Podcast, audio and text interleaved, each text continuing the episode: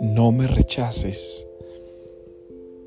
Es un llamado que Dios ha puesto en la boca de los profetas, de los jueces, de los patriarcas, de los reyes, de los hombres y mujeres elegidos por Él. No me rechaces. Y hoy en el Evangelio hemos visto que tal vez estas palabras son más fuertes, porque dice Jesús, el que me rechaza a mí rechaza al que me envió. Es la súplica insistente de un Dios que cree en nosotros.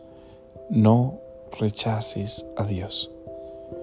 No rechaces sus palabras, no rechaces su mensaje, no rechaces su voluntad, no rechaces su propuesta de santidad para ti, no rechaces su mensaje vivo de amor.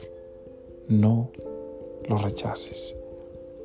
Pues bueno, hoy estamos entonces llamados todos y cada uno de nosotros para no rechazar a Dios. No rechaces a Dios.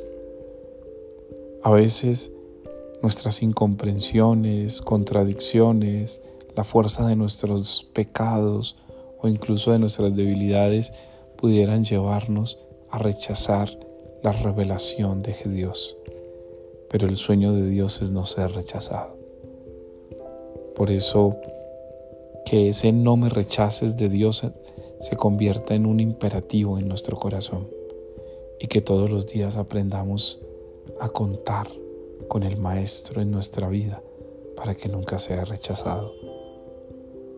Levántate y no rechaces a Dios, porque Él siempre va a creer y confiar en ti.